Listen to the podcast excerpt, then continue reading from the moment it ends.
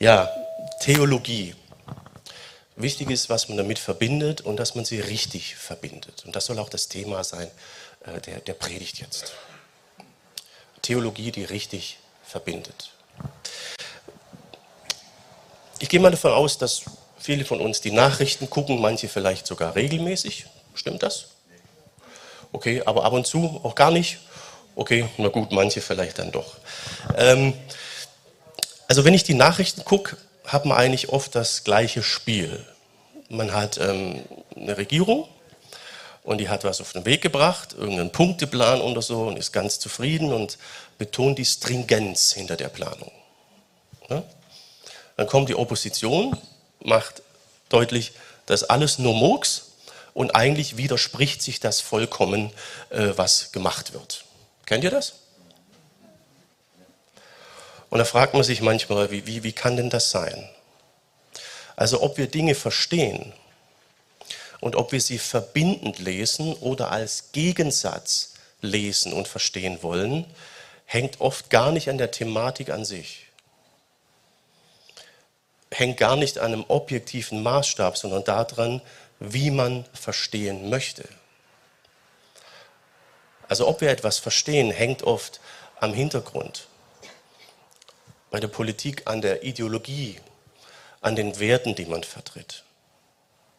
Und das gibt es leider auch ähm, in, der, in der Theologie, im Umgang mit der Bibel. Man kann sie verbindend lesen, als Einheit oder komplett gegensätzlich. gegensätzlich. Entscheidend ist, wie man verstehen möchte. Und das ist etwas, was ich ähm, mit Ihnen behandelt habe. Das ist auch der erste Punkt für uns heute. Verbinden oder zerpflücken. Verbinden oder zerpflücken. Wie verstehen wir? Wie wollen wir verstehen? Äh, die haben gerade gesagt, ähm, dass wir im Markus-Evangelium gelesen haben und dabei die Parallelen betrachtet haben. Das haben wir auch und das möchte ich einfach mal mit euch äh, kurz machen anhand einem Beispiel. Wir haben hier in Matthäus 27, da heißt es, als der römische Hauptmann da steht ähm, Hekatontarchos. Ähm, und die Soldaten, die Jesus bewachten, das Erdbeben und alles andere miterlebten, erschraken sie sehr und sagten, er war wirklich Gottes Sohn. Markus Evangelium, der römische Hauptmann, Kenturion, aber der dem Kreuz gegenüberstand und miterlebte, wie Jesus aufschrie und starb, sagte, dieser Mensch war wirklich Gottes Sohn. Lukas Evangelium. Als der römische Hauptmann gleiche Begriff wie in Matthäus, der die Aufsicht hatte, dies alles geschehen sah, pries er Gott und sagte wahrhaftig, dieser Mensch war unschuldig, er war ein Gerechter. Das kann man jetzt verbindend lesen und sagen, oh, die Berichte ergänzen sich. Man hat verschiedene Aspekte, die da sind. Man kann es aber auch gegensätzlich lesen und sagen, wir haben zwei verschiedene Begriffe für den Römer. Es war offenbar gar nicht klar, wer der ist. Es wird in Matthäus von Erdbeben berichtet, in den anderen nicht. Oh, irgendwie haben wir widersprüchliche Quellen. Man weiß gar nicht so genau, was geschehen ist. Im Lukas-Evangelium wird Jesus gar nicht als Sohn Gottes bezeichnet. Hm, war das vielleicht unklar? So kann man auch lesen. Und das wird in der Theologie auch gemacht. Und das ist zum Teil eine bewusste Entscheidung. Wollen wir verstehen, verbindend lesen oder fokussieren wir uns auf die Gegensätze? Das ist wie bei den Nachrichten. Ne? Die Opposition findet immer Gegensätze, immer Mist und die Regierung sieht immer eine Stringenz und findet es gut. Also die Art, wie wir verstehen, ob wir verstehen wollen, ist oft sehr, sehr vorgeprägt. Und das haben wir leider auch im Umgang mit der Schrift, mit der Bibel. Ähm, es gibt äh, viele, viele Übereinstimmungen, ne, wieder bei den Evangelien, wenn es zum Beispiel um Jesus geht, haben wir hier, ähm, da sagt Jesus, da heißt es, und ihr wollt Jesus wissen, wie halten mich die Leute? Da sagte Simon Petrus, du bist der Christus, der versprochene Retter, der Sohn des lebendigen Gottes. Matthäus Evangelium. Markus Evangelium und ihr wollt Jesus wissen, für wen haltet ihr mich? Da sagte Petrus, du bist Christus, der versprochene Retter. Lukas-Evangelium. Und ihr wollt Jesus wissen, für wen halten, für wen haltet ihr mich? Petrus antwortete, für Christus, den von Gott versprochenen Retter. Also merkt ihr, hier haben wir eine gleichbleibende Linie. Jesus wollte wissen, für wen halten mich die Leute? Und er bekommt immer dieselbe Antwort. Je nachdem, wie wir eingestellt sind, je nachdem, wie wir verstehen wollen, ob wir verstehen wollen, verstehen wir gegensätzlich oder wir verstehen verbindend. Vieles, was im Umgang mit der Bibel sehr wissenschaftlich, objektiv daherkommt, ist in Wirklichkeit eine subjektive Entscheidung, die man getroffen hat, bevor man die Bibel liest. Das war ein wichtiger Punkt, den wir beim Siebeis hatten. Jetzt müsst ihr euch fragen, wie ihr generell an Texte und Sachen rangeht. Stellt euch vor, ihr würdet Texte und Arbeitsvertrag, unser Grundgesetz oder Texte in der Schule grundsätzlich erstmal gegensätzlich lesen. So eine Frage, ob das zielführend ist. Weil man ja ständig voraussetzt, die oder der das geschrieben hat, haben irgendwie MOOCs gebaut. Oder ist es besser, man setzt voraus, dass ein Sinn dahinter ist und versucht erst einmal zu verstehen? Das ist die Frage. Zerpflücken oder verbinden? Theologie, die richtig verbindet. Das ist unser Thema und das war die Zielsetzung bei uns im, im Seabase. Da ist der eine oder auch anders gestrickt. Einer ist jemand, der grundsätzlich nur die Schwierigkeiten sieht und auf jedes ungerannte Detail hinweisen muss. Da kriegst du dann zehn E-Mails oder irgendwas. Die anderen sind sehr lösungsorientiert, sagen ja das und das und das, aber grundsätzlich gehen wir mal vorwärts und dann kommen wir damit klar. Also das ist auch eine sehr persönliche Sache. Wie mache ich das? Eine gewisse Lösung in der Bibel haben wir, wenn wir ins Johannesevangelium gucken, da heißt es, Jesus tat vor den Augen seiner Jünger noch viele andere Wunderzeichen, die nicht in diesem Buch stehen. Was aber in diesem Buch stehen, wurde aufgeschrieben, damit ihr fest bleibt in dem Glauben, dass Jesus Christus der versprochene Retter ist, der Sohn Gottes. Wenn ihr das tut, habt ihr durch ihn das Leben. Also der Anspruch, ein einzige Evangelienversion zu haben, wo alles drin ist, der Reihenfolge nach, den gab es offenbar nie. Seht ihr das? Man hätte noch viel, viel mehr schreiben können. Aber das, was da drin steht, ist geschrieben, damit wir glauben, damit wir vertrauen. Man kann die Sachen auch leicht erklären. Das Matthäusevangelium, wisst ihr hoffentlich noch, wendet sich an eine jüdische Zuhörerschaft, an jüdische Menschen. Es betont dementsprechend Eigenschaften von Jesus, um zu beweisen, dass Jesus, der im Alten Testament versprochene Messias ist. Deswegen beginnt das Matthäusevangelium mit einem Stammbaum Jesu, der aufzeigt, er ist der wahre Erbe vom alttestamentlichen Königshaus Davids. Er ist der wirkliche Monarch Israels. Das Markus-Evangelium richtet sich an die Römer. Eusebius schreibt, dass ähm, Markus die Predigten aufgeschrieben hat, die Apostel Petrus in Rom gehalten hat. Für die Römer war nicht so sehr wichtig, ob Jesus der alttestamentliche Messias und ein rechtmäßige Thronerbe auf dem Thron Davids ist. Sie hatten ganz andere Fragen, ganz andere Schwerpunkte. Das Lukas-Evangelium richtet sich an, wisst ihr noch, wen? Griechischer Mann? Theophilus. Genau. Wahrscheinlich ein reicher Grieche, der das Lukas-Evangelium als Buch in Auftrag gegeben hat, die Recherche und Lukas, der es verfasst hat, bezahlt hat. Bei den Griechen war der Mensch und wie der Mensch ist sehr wichtig. Darum beschreibt das Lukas-Evangelium Jesus sehr, sehr menschlich. Wir haben also kein Evangelium, das in einer Version alles korrekt hintereinander beschreibt. Die Evangelien sind Verkündigung. Sie haben den jeweiligen Background, kulturellen Hintergrund und das Verständnis der Leute berücksichtigt. Das wird hier deutlich im Johannesevangelium. Möchte man das nicht sehen, kennt man das nicht, wird man die Evangelien gegensätzlich lesen und man wird nichts verstehen. Zerpflücken oder verbinden. Theologie, die richtig verbindet. Nimmt die Texte in ihrer Historie wahr, in ihrer Geschichte, aber auch in ihrer Reihenfolge, in ihrer Aufbau, in ihrer Linie im Gesamtaufbau der Bibel. Dann kommen wir zur Botschaft. Damit ihr glaubt, heißt es hier. Das ist die Zielsetzung. Geschieht diese Zielsetzung nicht, Glaube bedeutet ja auch Vertrauen, kommt es zu keinem Vertrauen zu Jesus, wird es letztlich auch zu keinem Vertrauen gegenüber der Schrift kommen. Lese ich die Bibel gegensätzlich, werde ich die Infos über Jesus nicht verstehen, ich werde ihn nicht verstehen können.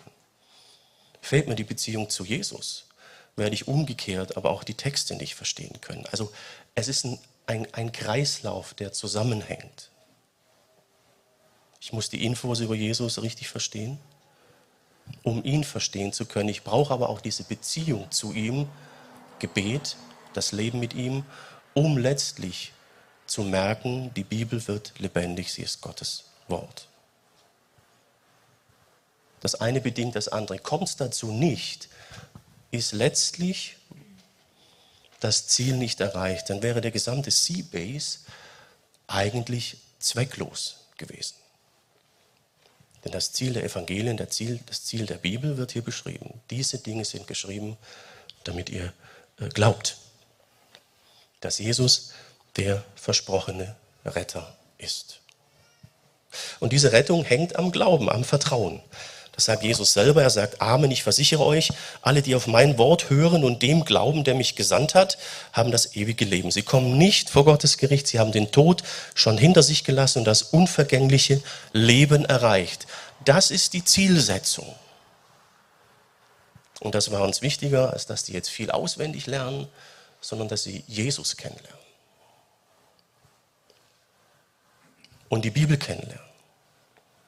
Und dass sie die Bibel kennenlernen und ausgehend davon wieder Jesus kennenlernen. Es ist ein Abhängigkeitsverhältnis, ein gegenseitiges Beziehungsverhältnis.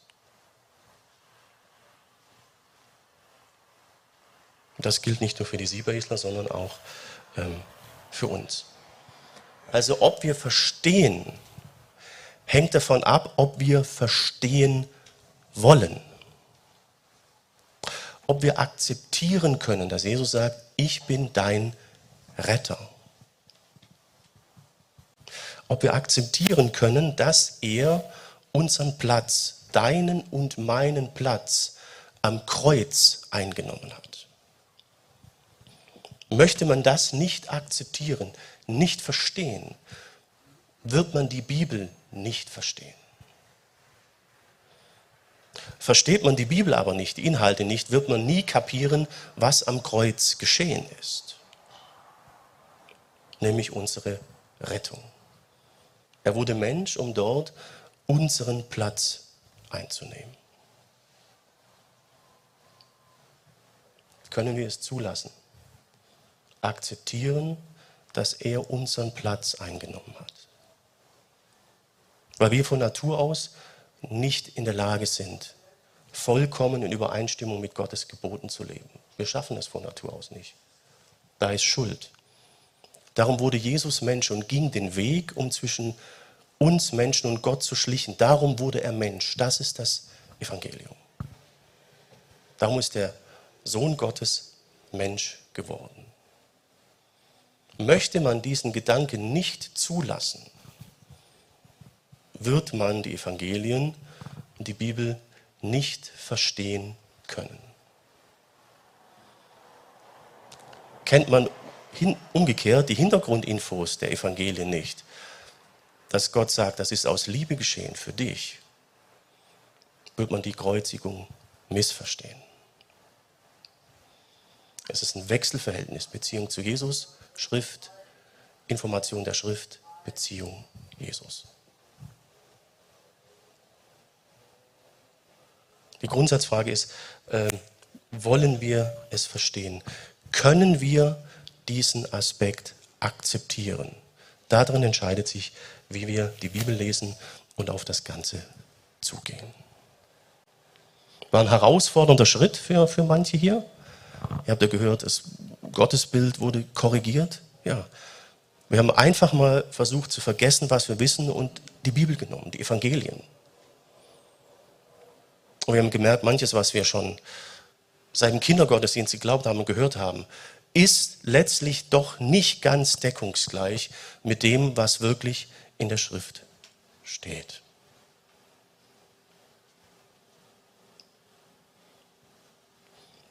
Was ist deine Grundsatzentscheidung? Können wir das Kreuz akzeptieren? Dann macht es Sinn, in die Bibel zu schauen. Wenn wir Schwierigkeiten haben, das Kreuz zu akzeptieren, weil wir manches vielleicht nicht verstehen, macht es auch Sinn, in die Bibel zu schauen, mal die Evangelien zu lesen und wahrzunehmen, was Gott und Jesus mit der Kreuzigung verbindet. Das ist manchmal ganz was anderes als das, was wir mit ihr verbinden. Erster Punkt, erster Punkt. Zerpflücken oder verbinden. Manche werden es nicht glauben, ich war mal Werkzeugmacher. Also ich habe einen gescheiten Beruf gelernt vorher. er lacht, das ist wieder, das sind die vom Bau hier. Genau. Ja, habe ich tatsächlich. Ähm, und das war manchmal so, man hat so eine Riesenzeichnung bekommen, also die hat manchmal die Fläche von der Tür bis zum Fenster gefüllt. Eine Riesenzeichnung, die hing im Raum im Meister beim Büro und da war eine Baugruppe, da waren die Einzelteile, wir haben die Einzelteile gefertigt. Und am Anfang war wichtig, dass man ähm, die Vorgehensweise richtig plant. Hat man zum Beispiel an so einem Stahlteil eine Kante zu früh weggefräst, war das ein Problem weil ich es hinterher dann nicht mehr einspannen konnte, um vielleicht eine Bohrung zu setzen. Dafür hätte ich die Kante gebraucht. Ne? Also manchmal war schon der Murks, man nennt das Ausschuss in der Mechanik, vorprogrammiert, nur weil man die Schrittfolge, welchen Arbeitsschritt man zuerst tut, falsch geplant hat. Kennt ihr sowas? Ja, genau. Der Meister hat dann immer gesagt, der Schuler freut sich. Der Schuler war der Schrotthändler um die Ecke. ja, ähm, in, in, Hessen hatte ich auch, der war schon in Rente, der war sein Leben lang Mechaniker, zu dem sagte der Meister in der Lehre, du lernst besser Konditor. Dann fragt er, wieso? Und dann sagt der Meister, dann kannst deinen Ausschuss fressen. ne? Also, genau. Also ob hinten was rauskommt, du hast natürlich zwischendrin immer noch einmal zu viel drüber gefeilt, 500 weg, Murks, ja. Also du hattest genügend, genügend Dinge, um Fehler zu machen. Aber wenn die Schrittfolge schon falsch geplant war, hätte es gar nicht anfangen können. Nur wenn man halt in Schrittfolge geht, wo du eine ganze Woche für brauchst, dann kann man da auch einen Fehler machen. Ne? Und das ist das Problem. Und das ist ähm, auch in der Theologie so. Darum unser Thema, Theologie, die richtig verbindet. Verbinde ich die Dinge falsch, nämlich die falsche Schrittfolge, die falsche Priorisierung, ordne ich die Texte in der Bibel falsch an, kommt hinten Murks dabei raus. Hier ist wichtig, der innerbiblischen Schrittfolge und Priorisierung zu folgen. Das ist der zweite, letzte Gedanke, korrekte Abfolge oder subjektive Aneinanderreihung. Wisst ihr, war da schon gewollt, wenn man so ein Bauteil hatte, subjektiv vorzugehen. Da gab es Arbeitsschritte, die hat man lieber gemacht. Manche hat man nicht so gern gemacht. Aber die Subjektivität hat eben im Schrotteimer geendet. Und in einer Ansprache durch den Ausbildungsmeister. Und unsere Bauteile waren auch billig. Später in der Produktion kostet ja so ein Ding 150.000. Da haben schon Wochen vorher andere dran gearbeitet oder noch mehr, 500, also unheimliche Summen. Und manchmal war schon vorprogrammiert, das endet im Murks, weil die Schrittfolge nicht stimmte. Später hat man das dann eine extra Abteilung hingeschoben, die sogenannte AV, Arbeitsvorbereitung. Naja, die hatten dann schnell einen Spitznamen bei uns, weil die es auch nicht besser konnten. Aber sie hatten bessere Computer. Naja, so, so ist das manchmal. Ne? Wie, wie ist das jetzt in der Bibel? Die Pharisäer kommen mal zu Jesus und fragen den Jesus, was ist das wichtigste Gebot? Und das war wichtig, denn sie hatten 613 Gebote aus der Bibel abgeleitet. Wir haben nur 10. und hat eine Schrittfolge vorgegeben. Und durch die ganze Bibel hindurch finden wir auch so eine Schrittfolge. Äh, der erste Punkt, der wichtige ist Identität und Identifikation. Könnt ihr euch noch erinnern? Die Identität Jesu und dass wir uns mit ihm richtig äh, identifizieren. Daran entscheidet sich erstmal alles. Ähm, das haben wir hier im zweiten Johannesbrief. Da heißt es, in der Welt sind nämlich neuerdings viele Verführer unterwegs. Sie leugnen, dass Jesus Christus ein Mensch von Fleisch und Blut wurde. Wenn also jemand zu euch kommt und euch etwas anderes lehrt, dann lasst ihn nicht in euer Haus. Ihr sollt ihn nicht einmal grüßen, denn wer ihn grüßt, ist an seinen schlechten Taten mit beteiligt. Seht ihr? Also wir haben den Anspruch gehabt, uns der ganzen Bibel zu stellen. Da waren auch Aussagen drin, die waren echt eckig. Schwierig. Wie gehen wir damit um? Also Johannes sagt hier, es gibt Menschen, die leugnen, dass Jesus Mensch geworden ist. Dass der Sohn Gottes Mensch wurde. Und er sagt, wenn so jemand kommt, lasst ihn nicht rein. Denn wenn Jesus nicht wirklich Mensch geworden wäre, hätte es kein Opfer am Kreuz gegeben. Wir hätten keine Sündenvergebung. Es gab noch eine andere Lehrerin, die meinte, er wäre nur Mensch gewesen, aber nicht Sohn Gottes. Dann wäre er nicht sündlos gewesen und wir wären verloren. Keine Vergebung, keine Sündenvergebung, keine Erlösung. Die Kreuzigung wäre vollkommen sinnlos geschehen. Deswegen sagt Johannes, also wenn so jemand zu euch kommt, dann lasst das bitte. Und das mit dem Haus müssen wir äh, vom Hintergrund damals verstehen. Die Gemeinden haben sich damals in Privathäusern getroffen. Ganz, ganz oft. Die wenigsten Gemeinden hatten so ein Plenum, wo sie sich getroffen hatten. Das heißt also, wenn jemand mit so einer falschen Sache um die Ecke kommt, lässt sich nicht belehren, dann lasst ihn nicht in die Gemeinde. Und das Zweite war, wenn man jemanden ins Haus aufgenommen hat, wurde der verpflegt, äh, Gastfreund, bekam zu essen und man hat dann den auch Reiseproviant mitgegeben. Das war in der damaligen Kultur so. Er sagt aber, tut das nicht, denn sonst unterstützt ihr auch noch, dass sich der Murks verbreitet. Ihr seid dafür verantwortlich, was ihr unterstützt. Das ist die Botschaft von Johannes. Und ihr merkt, hier wird er ziemlich deutlich, hier geht es um die Identität Jesu. Hier geht es darum, wer ist er und wer ist er nicht. Und das ist die erste Priorität. Das haben wir in der Bibel immer wieder. Wenn es um die Identität Gottes, Identität Jesu geht, da ist wenig Spielraum. Das sind sehr, sehr äh, klare äh, Töne. Das haben wir dann auch beim Apostel Paulus in Bezug auf das Evangelium, in Bezug auf die Erlösungsbotschaft. Da schreibt er tatsächlich, ich habe es euch schon früher eingeschärft und wiederhole es jetzt, wer euch eine andere gute Nachricht bringt als die, die ihr angenommen habt, das müsst ihr jetzt euch mal angucken, äh, soll verflucht sein, dem Gericht Gottes übergeben. Das war auch so eine Stelle, wo wir davor standen und sagten, also in der Bibel gibt es echt Aussagen, die muss man erstmal nehmen. Unsere Prämisse war, wir nehmen die ganze Schrift. Wir lassen nichts aus. Wo ist also das Problem hier? Ob das Evangelium, die Rettungsbotschaft, wirklich Rettungsbotschaft ist, hängt am Jesusbild, dass seine Identität korrekt wahrgenommen wird. Und sie hängt daran, dass das Evangelium stimmt. Ansonsten stimmt der Rettungsweg nicht. Guck, wir haben hier so Schilder, seht ihr die? So, so Fluchtwegschilder. Wenn man die einfach abhängt oder anders anordnet, das kann ernste Konsequenzen haben. Und das findet ihr durch die ganze Bibel. Wenn wir den Rettungsweg verändern oder blockieren, bedeutet das, dass manche vielleicht nicht zum ewigen Leben kommen. Es ist eine katastrophale Veränderung, ein Vergehen. Darum waren die Leute zu neutestamentlichen Zeiten an der Stelle sehr, sehr klar. Identität. Da geht es um die Identifikation. In der Bibel steht, Gott hat die Menschen so sehr geliebt, dass er seinen eingeborenen Sohn gab, ans Kreuz gab, damit alle, die an ihn glauben, nicht verloren gehen, sondern ewig leben. Liebe. Und er wünscht sich, dass wir umgekehrt diese Liebe erwidern. Es geht um Beziehung. Und das hat was mit seinen Geboten zu tun. Wenn ihr mich liebt, werdet ihr meine Gebote befolgen, sagt Jesus. Nun klappt das mit seinen Geboten nicht immer so, das wissen wir. Und darum wurde er Mensch und ging ans Kreuz, damit wir Erlösung haben. Die wirkt aber nur, wenn er Gott und Mensch zugleich war. Und wenn die Erlösungsbotschaft so bleibt, wie er sie gebracht hat und wie sie der Apostel Paulus weiter verkündet hat. Ansonsten vertauschen wir die Rettungswegsschilder und enden am Ende an einer ganz ungünstigen Stelle. Erste, erste Priorität.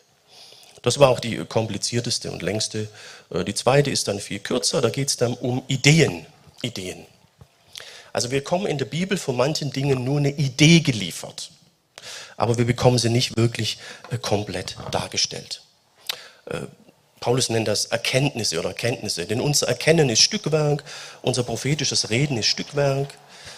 Wenn sich die ganze Wahrheit enthüllend wird, ist es mit dem Stückwerk vorbei. Da ist letztlich gemeint, wenn Jesus sich wieder zeigt, wenn er wieder in unsere Welt kommt, dann wissen wir Bescheid. Heute wissen wir manches nicht so genau Bescheid. Ich habe vor langer Zeit mal eine Videoreihe in YouTube gemacht über Engel. War ganz nett und auch hilfreich, aber wir kriegen in die Engelwelt nur einen kleinen Einblick. In die Himmelswelt bekommen wir nur einen kleinen Einblick. Was die Zukunft der Welt betrifft, bekommen wir Dinge offenbart, aber nicht zusammenhängend, nur einen kleinen Einblick. Wir bekommen höchstens Ideen davon, Ideen. Und es ist gut, wenn wir im Austausch bleiben, äh, die verschiedenen Meinungen sich austauschen und am Ende kommt man vielleicht zu einem Ergebnis. Bescheid wissen tut man an den Stellen aber erst, wenn wir Jesus selbst sehen.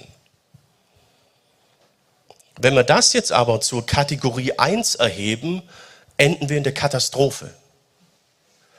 Weil wir bekommen nur Ideen geliefert von der Bibel.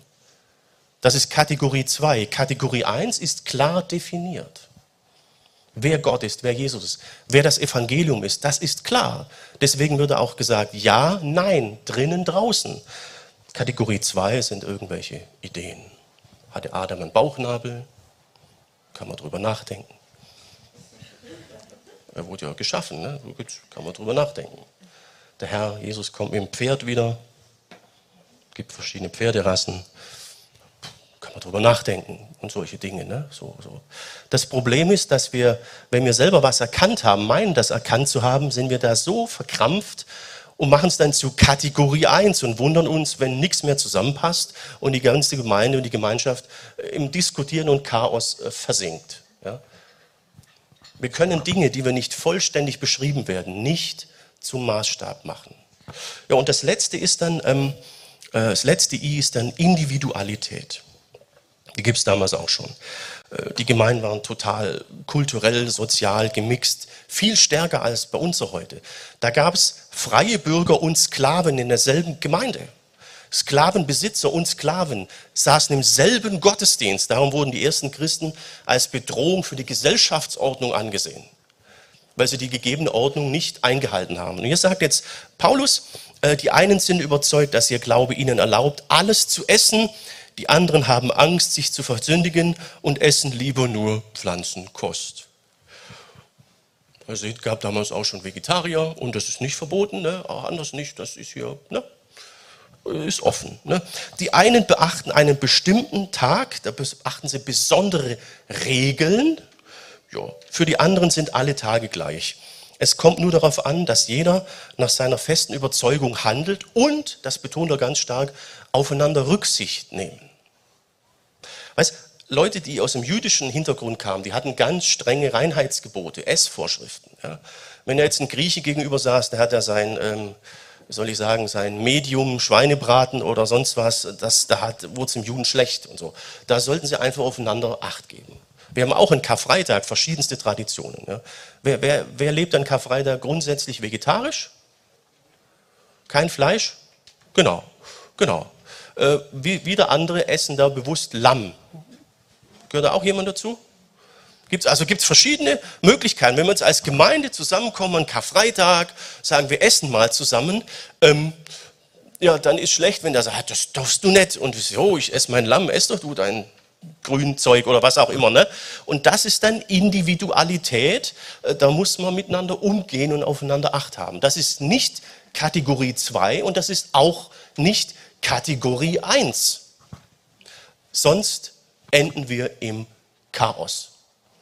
Theologie, die richtig verbindet.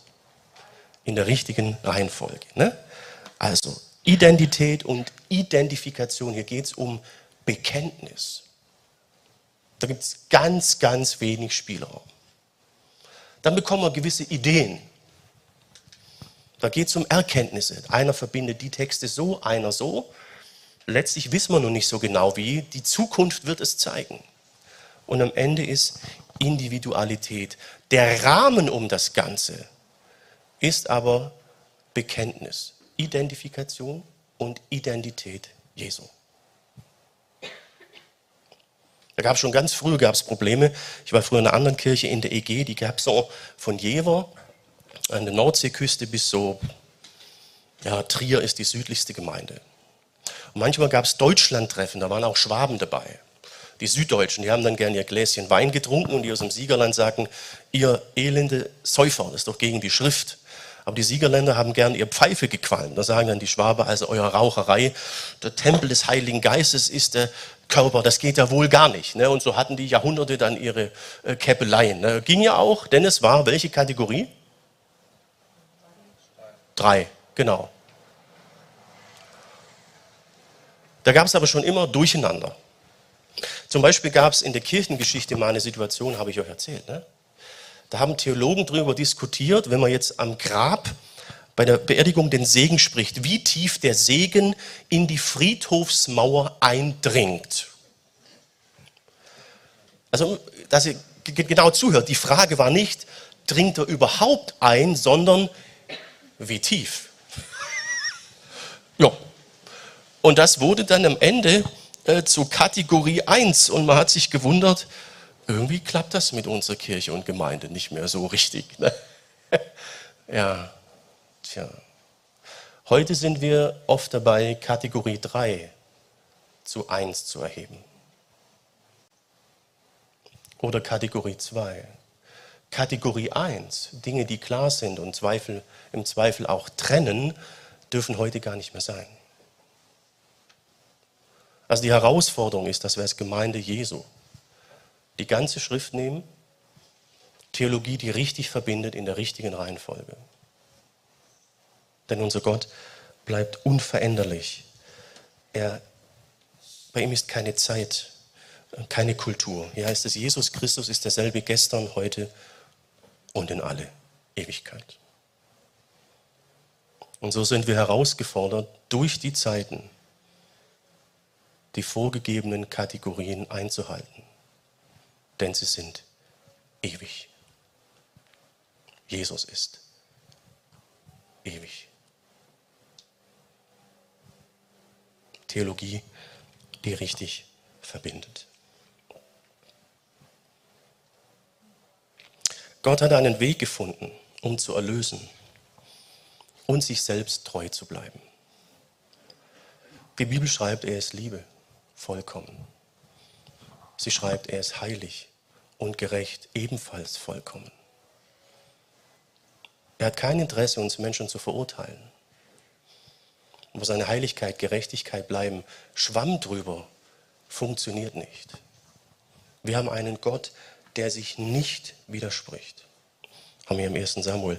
Der Gott, auf den Israel stolz sein kann, steht zu seinem Urteil, nimmt es nicht zurück. Er ist nicht wie ein Mensch, der seinen Sinn ändert und seine Entscheidungen bereut.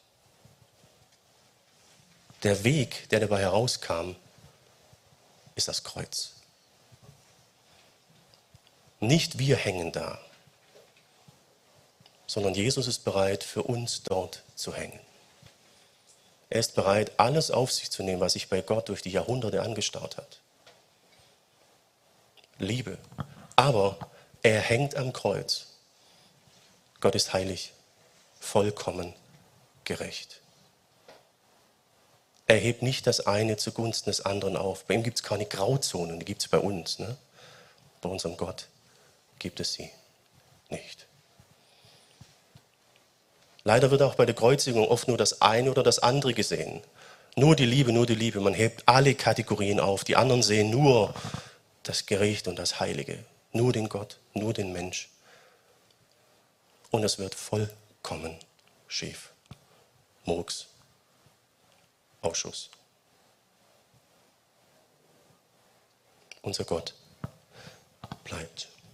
Menschen kommen und gehen, Regierungen kommen und gehen, Ideologien, Weltanschauungen kommen und gehen, Theologien kommen und gehen. Die Schrift bleibt, Jesus bleibt und er wird kommen. Von dort wird er kommen. So sprechen wir es im Glaubensbekenntnis. Jo, so bin ich am Ende. Theologie, die richtig verbindet.